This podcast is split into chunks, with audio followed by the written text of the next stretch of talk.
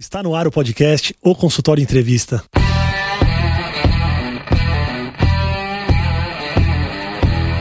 Bem-vindos, eu sou Daniel Kruglenski, médico, cirurgião do aparelho digestivo e vou entrevistar aqui especialistas em diversas áreas que vão nos ajudar a crescer na carreira, melhorar a conexão com os nossos pacientes e a se desenvolver na profissão.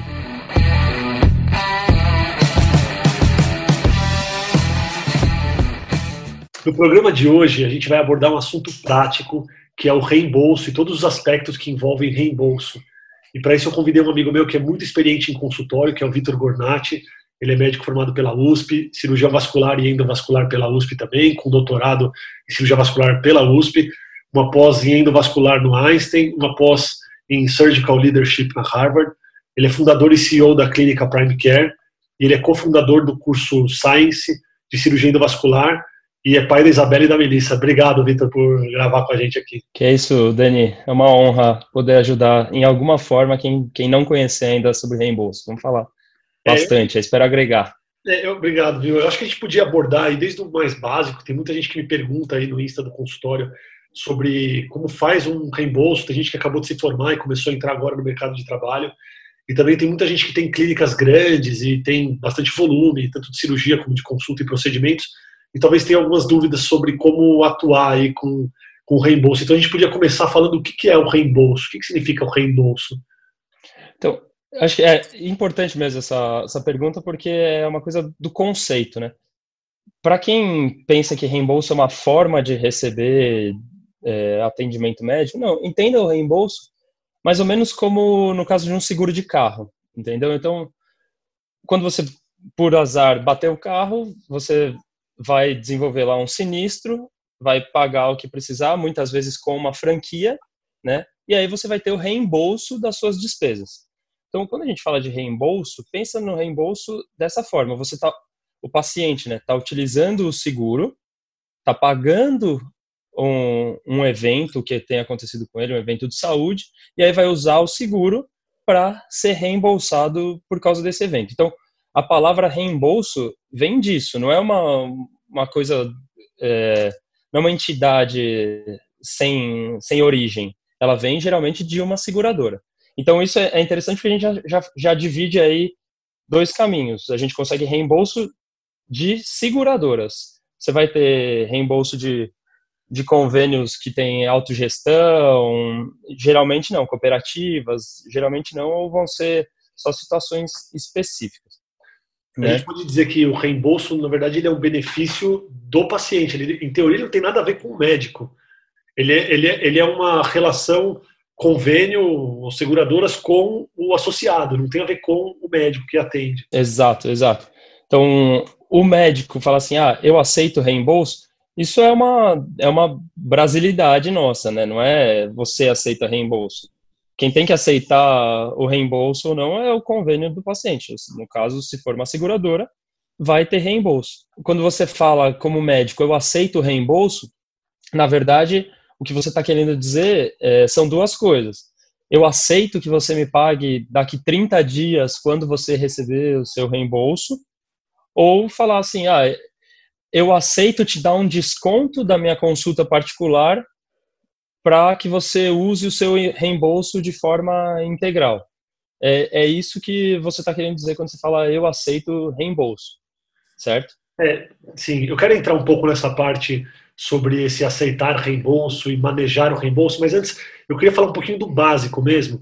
Como que, como que um médico que começou a atender agora em consultório é, pode agir, né? como que é a prática é, em relação ao paciente, como que faz para o paciente adquirir o reembolso dele? Então, assim, é, pelo menos na época que a gente se formou, né, eu lembro que ficava aquela coisa ah, o que, que você vai fazer? Você vai abrir um consultório? Você vai sentar lá? Quando você vai cobrar sua consulta? Você, você, ou você vai trabalhar numa clínica que tem convênio? Então, é, o reembolso, vamos falar assim, ele, ele é a terceira via, né? Porque você não é cadastrado em convênio, mas você nem, não necessariamente precisa se fechar no mundo de, ah, eu, minha consulta custa mil reais e eu só vou atender quem pagar os mil reais para mim. Então, especialmente para quem está começando, é, é muito interessante você ter essa, essa abertura. a gente fala que você, você não pode fechar as portas para o paciente, né? Então, a partir do momento em que você senta lá no seu consultório novo, tá tudo lindo, reformou, tudo tá uma maravilha. Você precisa ter gente para fazer isso circular. Afinal de contas, é um consultório, mas é um negócio. Se não, se não for ninguém, não para de pé. Então, com o reembolso, é como se você estivesse dando a oportunidade de pessoas que têm o convênio no qual você não é cadastrado de serem atendidos por você por um valor que não seja aquela consulta de mil reais sua. E aí essa conta de qual é o, o valor de reembolso que você vai aceitar, aí eu acho que tem que ser uma coisa feita de acordo com os custos da sua clínica. Então, quanto tem de custo fixo, quanto tem de custo variável, quanto você dá de bonificação para suas secretárias. Isso é uma coisa bem pessoal, certo? Mas aí, para começar é, do nada com o reembolso, eu acho que a primeira coisa é entender mesmo o que, que é. Quando a gente está falando de reembolso, é, a gente está falando de um atendimento que foi prestado, pelo qual você recebeu e emite uma nota fiscal por ele, certo? Então, você fez a sua consulta, é, nesses tempos aí de Covid, até telemedicina tá, tá valendo, né? ou fez a consulta particular, emite a nota fiscal com é, o nome de quem foi o prestador, né, no caso você, o, o nome e o CPF do paciente que estava envolvido, né, que foi submetido aí à consulta. Essa nota fiscal, isso, o jeito, o habitual, o jeito mais comum, o paciente mesmo vai pegar essa nota fiscal, Hoje, por causa do, da pandemia, a grande maioria dos, das seguradoras estão aceitando o envio de documentos ou por aplicativo ou por computador. O próprio paciente entra lá no, no portal da seguradora, faz o upload da nota fiscal, fala qual foi o procedimento, né, consulta, é, quem era o médico responsável e qual foi o valor consulta, geralmente, em menos do que sete dias, o paciente já, já recebe na conta dele. Então, o que você tem que fazer como clínica, como médico, é decidir a maneira que você vai receber esse reembolso. Maneira número um, a mais utilizada, é o paciente paga com dinheiro, cheque, cartão, e ele mesmo, com a nota fiscal, vai atrás do, do reembolso dessa maneira que eu falei. Outras maneiras que, que são possíveis são o paciente assinar um documento de que, de que vai pagar logo que recebeu o reembolso e você esperar o paciente fazer esse processo do reembolso. É, isso pode ser viável, sim. É, tem algumas seguradoras que exigem que o pagamento já tenha sido feito para liberar o reembolso, então essas, por exemplo, já inviabilizam. Mas eu acho que é interessante quando você já tem um certo vínculo com o paciente, né? Porque, queira ou não, você está deixando na mão dele o, o seu recebimento. E seria o equivalente a fazer fiado antigamente num, em, em um, num comércio qualquer. Tipo, ah, não, pega aí, depois vê, depois você me paga, tranquilo.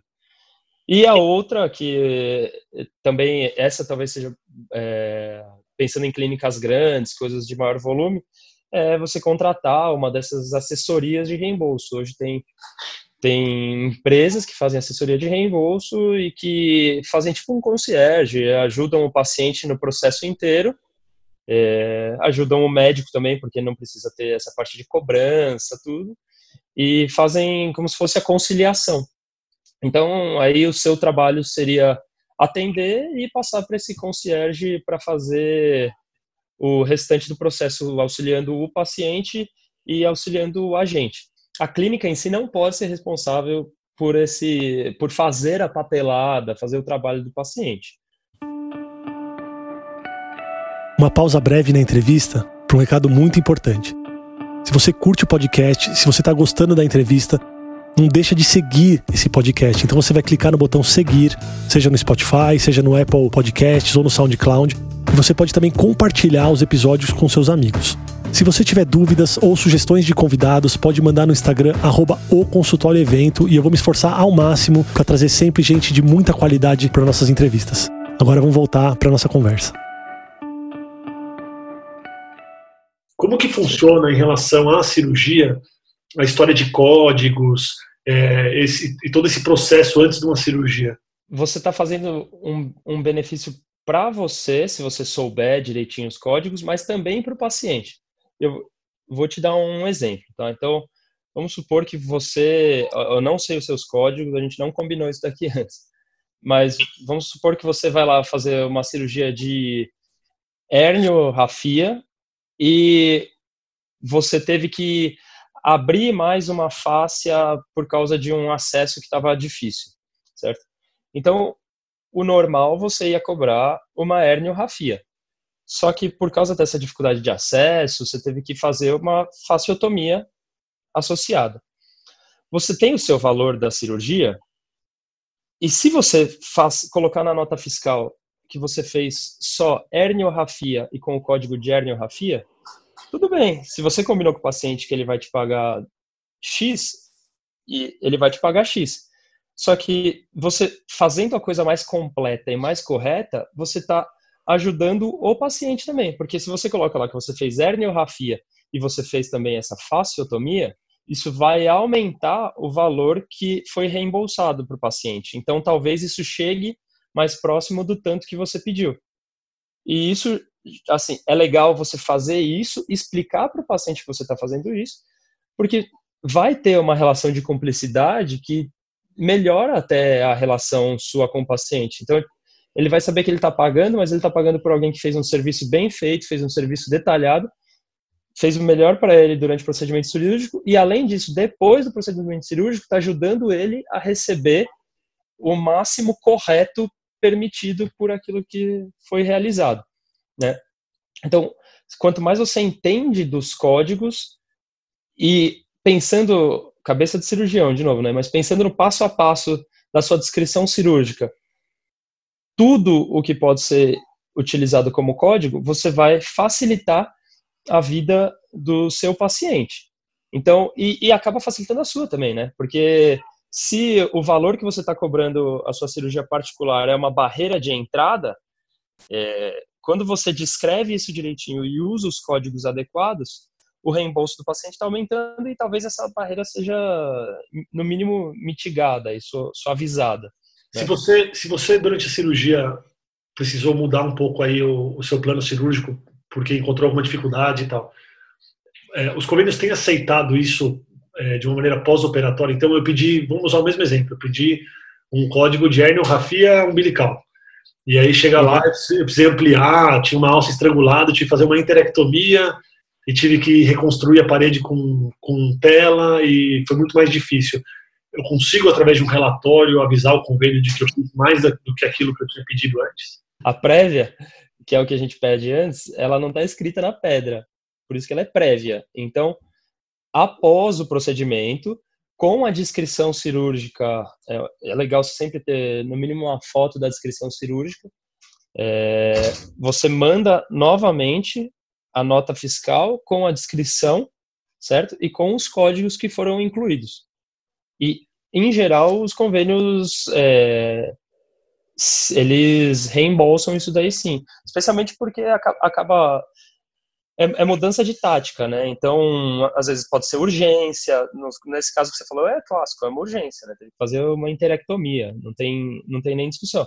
Agora, se você pede para fazer é, um, uma retirada de pinta e acaba fazendo uma plástica complexa, aí, aí não faz sentido. Então, pensando na história do procedimento, se isso se encaixa, a grande maioria das vezes, é, os convênios, quando se trata de reembolso, eles não são vilões. Eles têm médicos, auditores que estão fazendo essa análise. E se porventura for negada, se você tiver plena certeza de que está certo, todos têm canais acessíveis para você entrar em contato com esses auditores para entender por que, que, por que, foi negado, entendeu? Eu queria entrar um pouco numa questão ética aí em relação ao reembolso. É, o que você acha sobre as pessoas que pedem, assim, você já sabe que aquele convênio do paciente reembolsa muito bem, é um convênio é, muito bom, e, e, o que você acha de pessoas que pedem um valor astronômico por uma cirurgia que habitualmente ela não pediria esse valor? por saber que o reembolso vai ser muito alto. Qual é a sua visão sobre essa prática? Então, isso é tudo o que não pode acontecer no uso do reembolso, tá? Porque isso aumenta a sinistralidade do, do segurado, para o convênio, né, para a operadora, isso é muito ruim, mas do ponto de vista de relação médico-paciente, tem um conflito ético importante. Então, o que que, qual que é a minha sugestão, baseado no que, no que foi feito até agora de código de ética médica, o que o CRM, CFM recomenda. Você desconto, você pode dar. Agora, você tem, ó, a sua consulta custa 500 reais. Ah, mas o reembolso desse paciente é 800, então eu vou cobrar 800 dele? Não, isso é errado. Então, senão você está tendo uma, uma vantagem totalmente indevida. Voltando lá, por exemplo, do seguro de carro, é que nem falar que o seguro cobre até, sei lá, 50 mil e o martelinho de ouro vai arrumar sua porta e vai falar que foi 50 mil. E ele vai falar, ah, mas tranquilo, né? Porque cobre 50 mil, né? Não, senão no ano que vem o seu seguro que era mil reais começa a virar dois mil. Isso e você esqueceu, né? Isso daí já se passou. Então, para cirurgia é a mesma coisa. O que que se eu se eu puder recomendar alguma coisa é isso. É todo mundo ter uma tabela de conver, de procedimentos e cirurgias e consulta particular. Essa, esse é, qual é o seu valor? É esse. Pode ser diferente, claro. É, você pode cobrar diferente uma hérnia pequenininha, uma hérnia grande, uma hérnia estrangulada. Você cria a forma que você quer graduar isso daí, mas que tenha uma certa lógica e que, e que não haja essa variação de acordo com o reembolso do paciente, certo? Sim. É, e mesmo assim, acrescentando ainda mais, é, mais um ponto em relação aos pacientes. Quando você forma uma carteira de pacientes, normalmente os pacientes do seu consultório eles têm o mesmo perfil. Eles às vezes são de uma mesma Sim. comunidade, então é muito estranho você cobrar um valor X de um paciente por um procedimento. Ele vai lá, ele fala para o colega dele, fala, olha, não, o Daniel operou minha hérnia. Aí ele fala, ah, então eu vou lá operar a hérnia com ele. E aí chega e eu cobro 100X, sabe assim? Tipo. Exato. É, você, isso estou falando uma coisa a mais ainda, né? É, é muito desconfortável e isso pode destruir toda uma reputação é, no relacionamento seu com seus pacientes, além de toda essa questão que o Vitor já falou, né? Essa questão ética aí da cobrança. Então, mas eu concordo é com você tem que ter uma faixa, e você pode ter uma variabilidade. Algumas pessoas você pode até cobrar mais caro, dependendo da responsabilidade no caso, dependendo do, do da dificuldade no caso, do, do, grau de entrega, do grau de trabalho que vai te dar aquele caso. Então, você tem um paciente que vai ficar muito tempo na UTI, que é idoso, que é obeso, que tem muita comorbidade, você pode cobrar um pouco a mais. E você também pode dar desconto para as pessoas, mas eu acho que você tem que ter uma faixa, né? Você tem que ter um range aí que. Sim. De, de cobrança, né? Isso daí que você falou é muito legal. Então, ah, você vai. Você ia viajar, vamos supor, você ia viajar naquele feriado, mas tem um paciente que te ligou que fala assim: putz, é o, fim, é o feriado que eu vou conseguir ficar afastado do trabalho e se não for agora, não vou conseguir. Por favor, vamos fazer essa cirurgia. Pô, você ia viajar, às vezes você tinha já alguma coisa programada. Você pode cobrar mais? Claro que você pode, entendeu? São situações especiais. Crie a sua própria matriz de, de como chegar a um valor. Então, é, gravidade, complexidade, é, quantos dias você acha que vai ter que ficar internado, é, a época do ano, se é urgência, se não é urgência. Isso é totalmente permitido. Seu, seu grau mas... de exposição também. Às vezes você vai operar um jogador famoso de futebol. É um grau de exposição que você tem. Sim, sim, sim, sim. Concordo plenamente. Então tem essa, essa variabilidade aí, mas é importante manter um, um eixo a ser seguido. Porque senão um fala com o outro e, e no final quem sai prejudicado é você. Você pode até ganhar uma vez. Você pode até ganhar e falar assim, nossa, como foi bom esse reembolso mas todo aquele círculo é, social dessa pessoa pode ser que quando for te recomendar vai falar assim, nossa, ele é ótimo, mas eu achei, fiquei um pouco incomodada por causa disso, achei isso daqui meio estranho. E, e a última coisa que você quer quando você quer seu nome recomendado, seu nome falado, é ter um ponto positivo e um negativo, né? Sim. É, o nosso crescimento do consultório, ele é uma maratona, ele não é uma corrida de 100 metros, né? Até Exato. É, até no episódio anterior a gente fez esse comentário. E, e às vezes a gente tem gente que quer ganhar a curto prazo e acaba realmente quebrando ali a relação com o paciente. Você poderia ter esse paciente para a vida inteira e, e fica uma situação desconfortável. Obrigado, Vitor. Obrigado aí pela sua expertise, pelo seu tempo. Se alguém quiser entrar em contato com você, como é que te encontra? Então, se quiser conversar comigo, qualquer coisa sobre reembolso, cirurgia vascular também, o que precisar, pode me procurar aqui no LinkedIn mesmo, é, procura Vitor Cervantes Gornati, é, pode mandar inbox, depois a gente começa a conversar por telefone, por WhatsApp, que seja.